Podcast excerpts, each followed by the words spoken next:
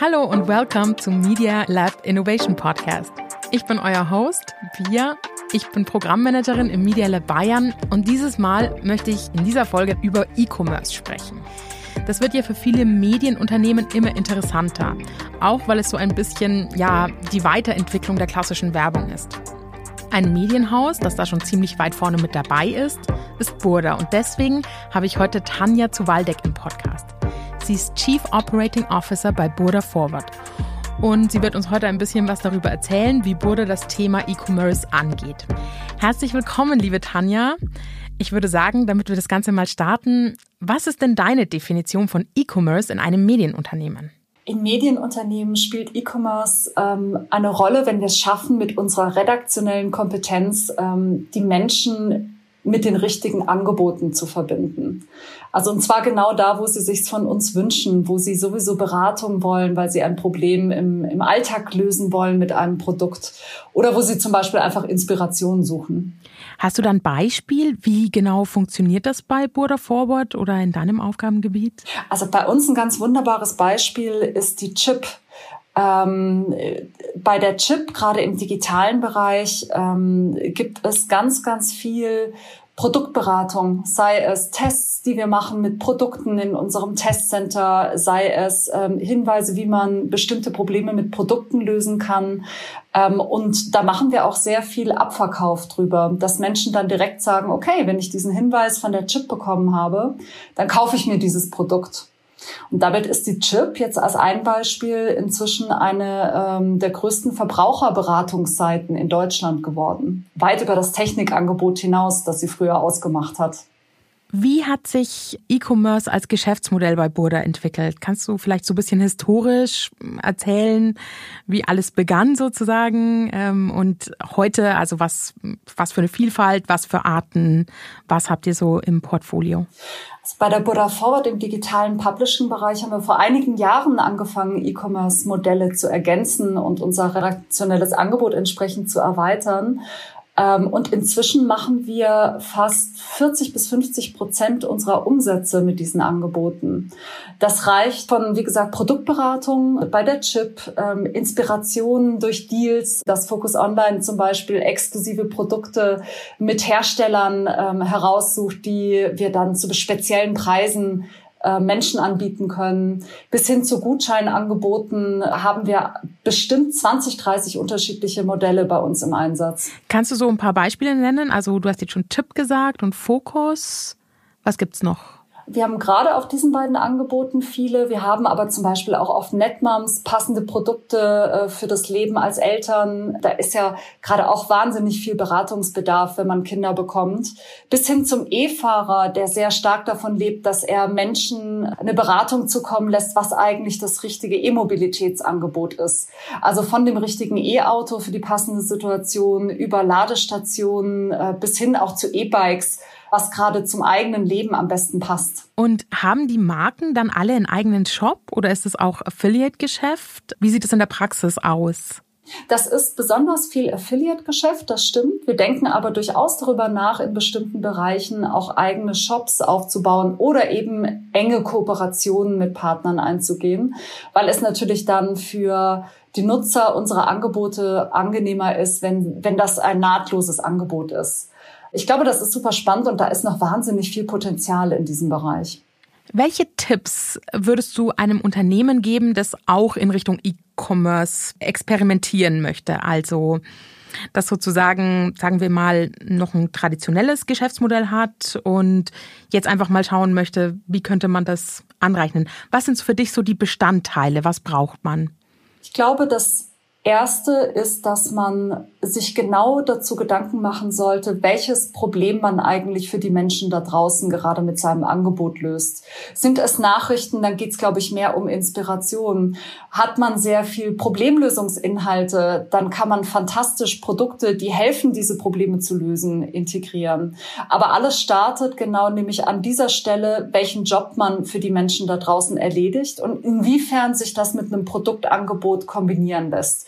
Weil in der Regel, wenn sich das nicht miteinander miteinander verbindet. Wenn der Mensch gerade was ganz anderes auf dem eigenen Angebot sucht, dann kann man sich noch so sehr bemühen und mit dem Vorschlaghammer ihm ein Produkt äh, vor den Latz knallen. Das wird er in dem Moment nicht kaufen wollen. Ähm, und das ist, glaube ich, wirklich das A und O, an diesem Punkt zu starten und von da weiter zu denken. Ähm, Gibt es irgendwie spezielle Tools, die du empfehlen würdest? Also mh, mm, so in Richtung Hacks und Tools gedacht? Also ich glaube, das allerwichtigste Tool ist erstmal der Kopf. Ähm, ich glaube, es startet nämlich genau mit dieser Verbindung, wirklich gut den Nutzer zu verstehen. Und das Zweite ist, sich darüber Gedanken zu machen, wie man es skalierbar macht. Und da können natürlich Tools helfen. Das ist etwas, was ich besonders bei Medienunternehmen häufig nicht so sehr sehe, dass sie sich Gedanken darüber machen, wie sie mit technologischer Unterstützung diese Modelle dann eigentlich auch wirklich zum Wachsen bekommen und zu einem signifikanten Umsatzbringer.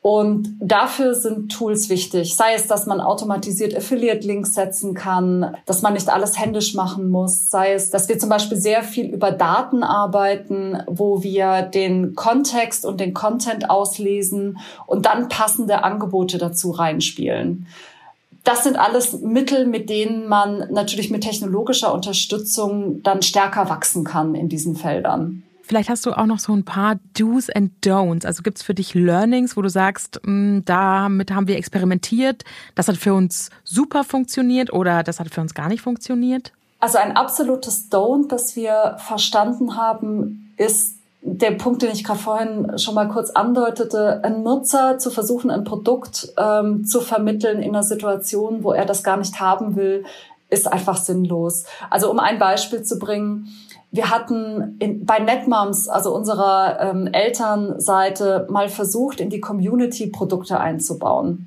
Jetzt kommen die Mütter aber nicht, ähm, um sich über Produkte unbedingt zu informieren, sondern die wollen einfach abends, wenn sie Zeit haben und ihre Kinder schlafen, sich unterhalten können und mit Menschen unterhalten können, die möglichst in der gleichen Situation sind.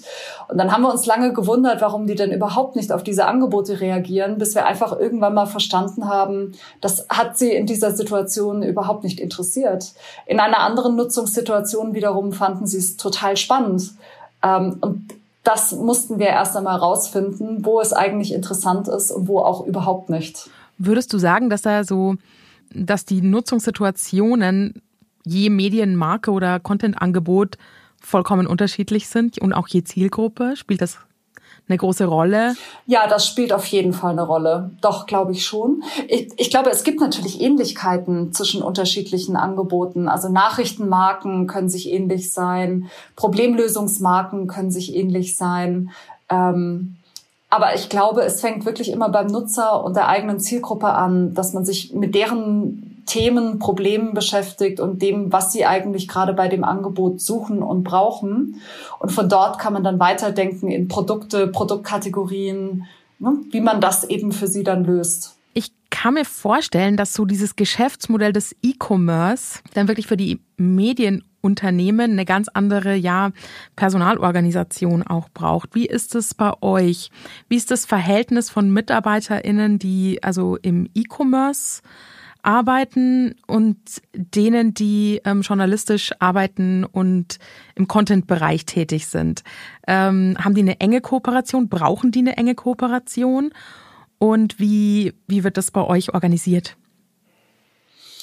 Es gibt also die Kollegen, die an den Inhalten arbeiten und an den Angeboten, sind komplett getrennt, weil die Art und Weise darüber nachzudenken ist sehr unterschiedlich. Und insofern ist es auch gut im Sinne der Konzentration auf den eigenen Job, dass sie getrennt sind und an der Ecke sich darauf konzentrieren können wiederum in der Aussteuerung des Produktes, also wenn wir uns zum Beispiel darüber Gedanken machen, was kommt auf die Focus Online Homepage oder was featuren wir besonders bei der Chip irgendwo oder in, in anderen Angeboten, da muss das natürlich integriert gedacht werden. Ne? Wie passt das zusammen? Wie kriege ich das auf einer Homepage sinnvoll zusammen?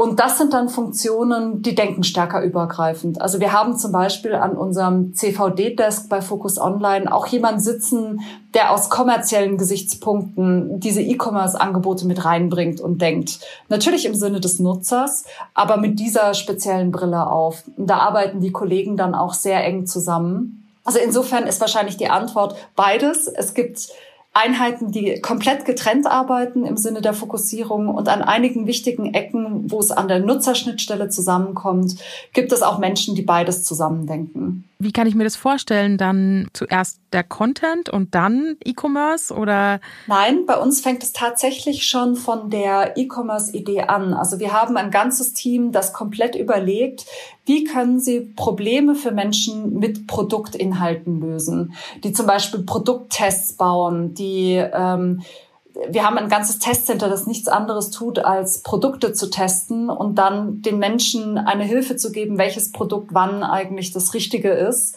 Und das versehen wir dann natürlich auch mit Abverkauflinks. Ähm, also es fängt schon von der Problemlösung her an, dann baut man den Content mit den Links gemeinsam, dass das zusammenpasst. Also nur für mich jetzt nochmal zum besseren Verständnis. Ihr fangt also mit den Produkten an und dann wird daraufhin der Content gebaut? Nein, wir fangen mit dem Problem der Menschen an und überlegen, mit welcher Inhalte- und Produktkombination kriegen wir das gut gelöst. Also zum Beispiel, wenn die Menschen da draußen sagen, ich möchte mir einen neuen Fernseher kaufen, welche Frage stellen sie sich in der Situation und wie können wir ihnen dann mit der richtigen Beratung und den richtigen Tests und, und Informationen weiterhelfen, dass sie den richtigen Fernseher für sich finden und hoffentlich dann auch über einen Link bei uns kaufen. Mhm. Ja, spannend. Wie sieht die Zukunft für E-Commerce bei Burda aus? Für uns ist das ganze Thema E-Commerce und Transaktionen weiterhin das wichtigste Wachstumsfeld, wo wir unsere Geschäfte entsprechend ausbauen können. Wir glauben, dass wir da noch eigentlich fast am Anfang sind, auch wenn wir schon 40 Prozent unserer Umsätze damit machen. Aber da ist noch wahnsinnig viel Potenzial. Und das liegt vor allem rund um die richtigen Produktproblemlösungen und Inspirationen. Denn das ist so ein großes Feld. Ähm, da haben wir wirklich gerade erst angefangen. Und natürlich darüber hinaus hat Burda sehr viel in E-Commerce-Angebote auch investiert, also auch als Konzern und damit natürlich auch das Mediengeschäft entsprechend ergänzt. Wenn du eine Prognose abgeben könntest für jetzt so für die gesamte Medienbranche, wo steht E-Commerce? Am, am Anfang einer glorreichen Zukunft oder schon wieder auf dem Weg nach draußen? Wie siehst du es? Ich glaube, wir sind noch ganz am Anfang ähm, A, beim Thema E-Commerce. Jetzt gerade die Corona-Zeit wird dem ganzen Thema E-Commerce nochmal den nächsten großen Schub geben und das ist auch unumkehrbar. Und mit dieser Welle, dass die Menschen immer mehr digital kaufen, wird das auch eine große Rolle für uns als Medienunternehmen spielen, weil je mehr sie digital über E-Commerce einkaufen, umso mehr Beratung brauchen sie auch drumherum, wie sie die richtigen Produkte finden, zum richtigen Angebot, zum richtigen Preis finden. Also insofern glaube ich, sind wir da noch ganz am Anfang der Kurve ähm, und werden da noch ein riesiges Wachstum sehen. Tanja, was sind deine drei Top-Tipps für Unternehmen, die auch in Richtung E-Commerce experimentieren wollen? Ich glaube, der allerwichtigste Tipp ist, sich wirklich nochmal an dem Problem, dem Job zu orientieren, den man für die Nutzer da draußen als Medienunternehmen erledigt und in dem nach Produktangeboten und E-Commerce-Verbindungen zu suchen. Das zweite ist definitiv auf Bequemlichkeit zu setzen. Die Menschen, wenn sie darüber direkt was kaufen wollen, mögen es bequem. Ähm, das sind häufig leider die Amazon-Links. Das kann aber natürlich auch anderes sein. Es muss aber für den Menschen einfach und übersichtlich sein. Ähm, und das Letzte ist, dass man definitiv nach Skalierbarkeit schaut. Also wo kann man es dann auch wirklich zu einem größeren Geschäft machen. Also meistens ist das Problem, gerade bei digitalen Publishern, dass sie glauben, wenn sie ein bisschen Inhalt machen mit Links, dass es damit getan ist. Aber das ist sehr limitiert im Wachstum. Also man braucht schon eine Idee, wie man das wirklich groß bekommt. Sei das, weil man zum Beispiel eine sehr starke SEO-Domain hat für ein bestimmtes Thema, die man nutzen kann, um eben entsprechend Traffic zu generieren. Oder weil man glaubt, bestimmte Social-Kanäle damit besonders bedienen zu können. Also ich glaube, die Frage der Skalierbarkeit sollte am Anfang stehen, wenn man so ein Modell aufsetzen will. Da sollte man auf jeden Fall eine Idee dazu haben. Du hast ja ganz klar gesagt, man muss die Nutzer gut kennen, man muss wissen, was die für Probleme haben, was die Jobs sind. Wie stellt ihr das sicher? Arbeitet ihr mit User-Interviews, mit User-Beobachtungen? Welchen Platz hat der User Leider hat der, der Nutzer bei uns noch nicht so viel Platz, wie wir uns das eigentlich wünschen würden. Wir wissen aber, dass wir ihn ins Zentrum stellen müssen.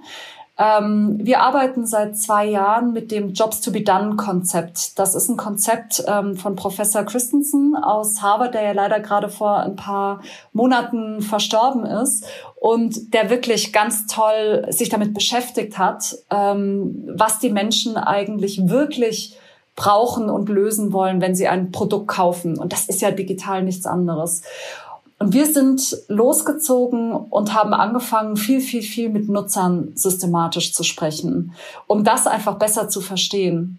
Und ich glaube, obwohl wir das jetzt auch schon länger tun, stellen wir immer mehr fest, wir befinden uns da immer noch am Anfang der Reise, das wirklich, wirklich, wirklich gut zu verstehen und versuchen daher da auch immer mehr unsere Hausaufgaben zu machen, immer mehr ähm, Gespräche dafür zu äh, führen, das besser zu verstehen, daraufhin natürlich auch unsere Produkte und Inhalte weiter anzupassen und zu optimieren. Du hast jetzt von dem Professor Clayton Christensen gesprochen. Kannst du vielleicht noch mal ins Detail gehen, was dessen Methode, was dessen Beobachtung über die Jobs to be done genau ausmacht?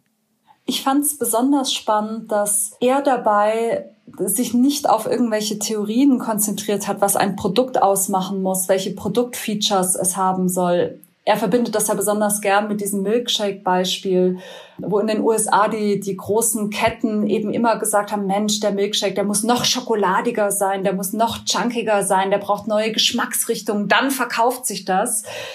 Und er hat mal sein Team einfach hingestellt und Menschen, die sich einen Milkshake gekauft haben, gefragt, warum haben sie jetzt diesen Milkshake gekauft? Und auch beobachten lassen, in welcher Situation haben sie den gekauft? Zum Beispiel hat er festgestellt, besonders viele sind morgens beim Pendeln in die Stadt gekommen und haben sich schnell einen Milkshake gekauft.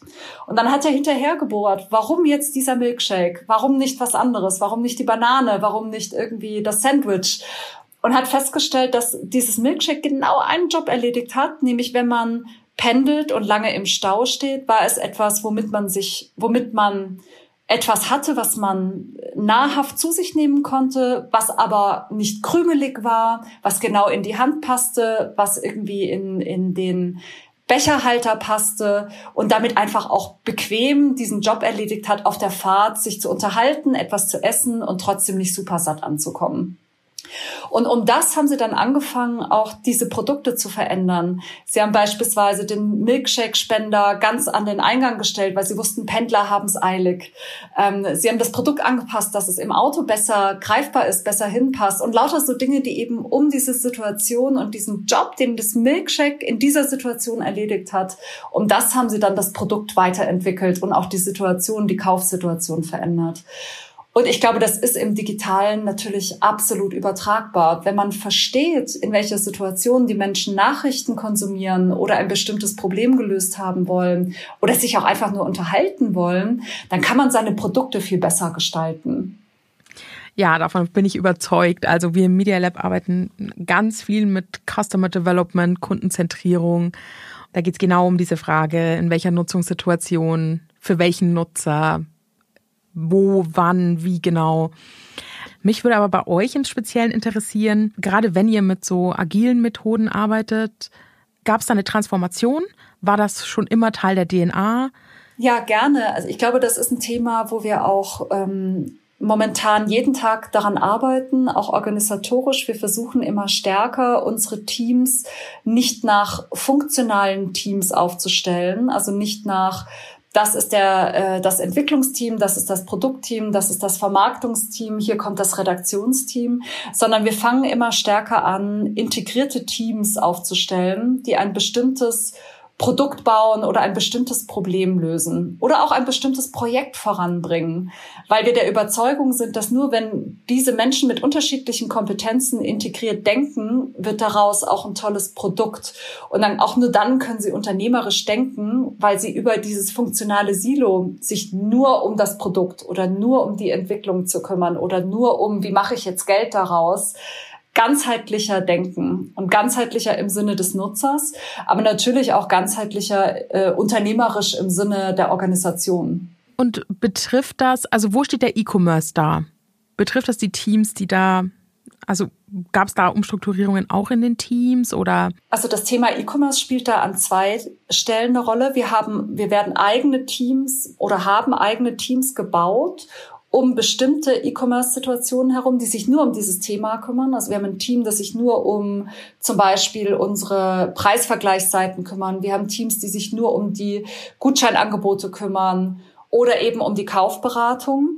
Wir haben aber gleichzeitig in den redaktionellen Teams Menschen integriert, die E-Commerce verstehen, die Monetarisierung verstehen und damit ganzheitlicher auch unsere redaktionellen Nachrichtenprodukte oder Problemlösungsprodukte auch bereichern und dementsprechend weiterdenken, ne? als nur bis zum Inhalt oder nur bis zum Visit. Die meisten Redaktionen, also so ist es bei uns auf jeden Fall gewesen und ganz sicher auch in anderen Häusern, denken ja den Content fast nur, wenn überhaupt, bis zum Traffic. Wir versuchen Teams zu bauen, die wirklich es rund sehen, von der Inhalteerstellung bis hin zur Monetarisierung, bis hin natürlich zum Nutzerfeedback, wie das zusammen funktioniert. Wie kann man sich den Prozess zum Beispiel bei ähm, Affiliate vorstellen? Wie viel manuelle Arbeit ist da noch dabei? Du hattest vorher erwähnt, dass ihr Tools habt, die beispielsweise Links setzen können. Wie kann man sich das genau vorstellen?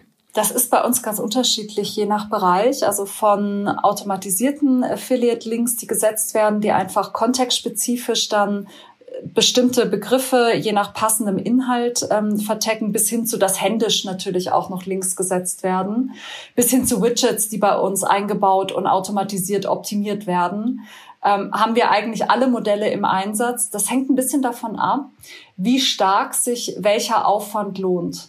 Also sind das zum Beispiel Inhalte wie Produkttests, wo wir wissen, das werden Millionen von Menschen lesen, stecken wir auch mehr manuelle Arbeit in dem Suchen des richtigen Links, dem richtigen Angebots und so weiter?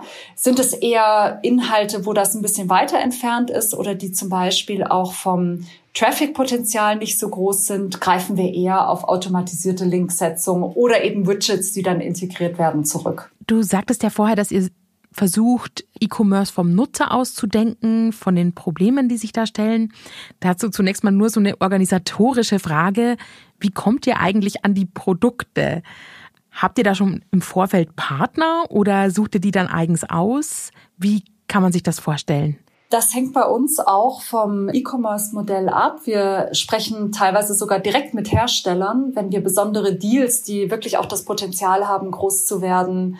Dann sprechen wir, wie gesagt, auch direkt mal mit Herstellern und sourcen Produkte bis teilweise, dass wir jetzt sogar sie selber auch mal einkaufen. Das probieren wir auch aus. Aber in der Regel äh, vertreibt und, und verschickt es dann auch ähm, der Partner. Bis hin zu Händlern, mit denen wir ähm, besondere Kooperationen machen, ähm, die wir dann einfacher integrieren können. Bis hin zu Affiliate-Netzwerken, auf die wir auch manchmal zurückgreifen, um einfach äh, in größerer Zahl schneller an Angebote anpassende zu kommen. Und ich glaube, welches davon übrigens wir einsetzen, hängt wiederum vom Potenzial des Werts ab. Also wenn es etwas ist, was ein riesiges Potenzial hat, dann werden wir uns mehr Mühe geben, den richtigen Hersteller auch zu kontaktieren und zu finden. Während wenn es eher im Longtailigen ist, eher zum Beispiel SEO-basierte Modelle, wo relativ wenig Traffic drauf ist, da werden wir immer stärker über Affiliate-Netzwerke und wenig Aufwand quasi richtige Links platzieren. Gibt es dann auch eigene Burda-Produkte? Ja, tatsächlich. Es gibt auch eigene Buddha-Produkte, die wir mit unseren Marken vertreiben, also bestimmten Eigenmarken. Und da gibt es viele Marken im Buddha-Universum, die sich da besonders gut eignen. Ich habe gerade zum Beispiel gelernt, die Fit for Fun ähm, bringt eigene Fitnessprodukte raus. Wir branden durchaus auch andere Produkte mit eigenen Marken oder endorsen sie, indem wir eben sie über unsere Marken dann empfehlen.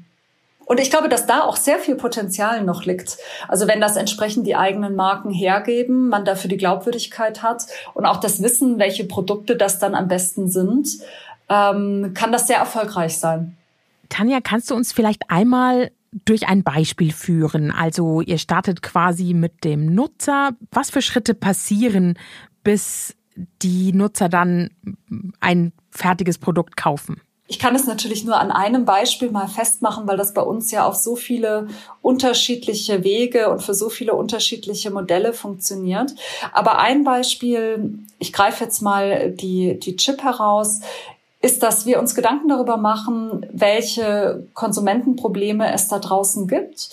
Und dann suchen wir in der Regel auch nochmal systematisch, wie viel Traffic-Potenzial sehen wir eigentlich? Also zum Beispiel, wie viel SEO-Suchen gibt es dazu?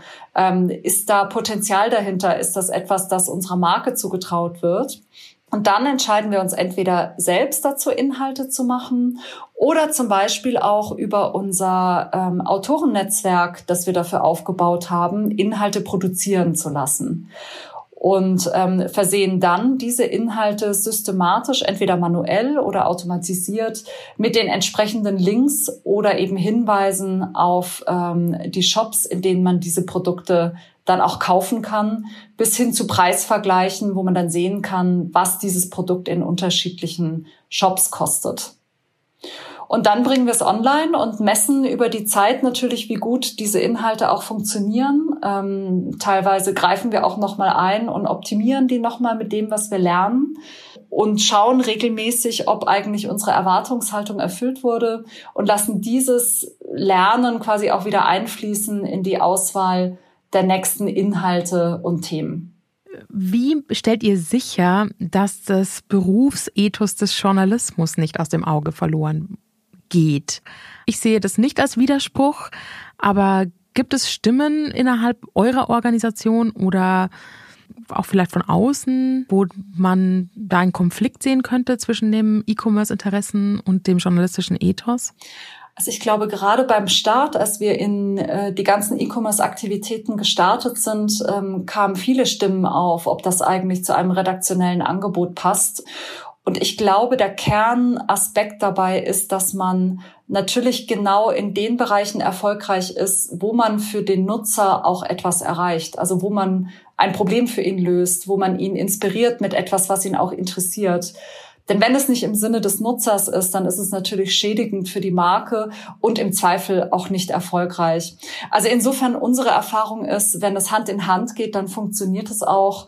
Und dann empfinden das die Nutzer übrigens auch als eine echte Bereicherung des Angebots. Ähm, und nicht als in irgendeiner Form kompromittierend für die Ethik oder den redaktionellen Teil des Angebots. Liebe Tanja, vielen herzlichen Dank für diese vielen, vielen Einsichten und für deine Einschätzung. Ich bin jetzt total inspiriert und gehe eigentlich super positiv raus. Schön, dass du da warst. Dankeschön. Ich wünsche dir noch einen ganz tollen Tag. Vielen Dank. Hat viel Spaß gemacht. Bis dann.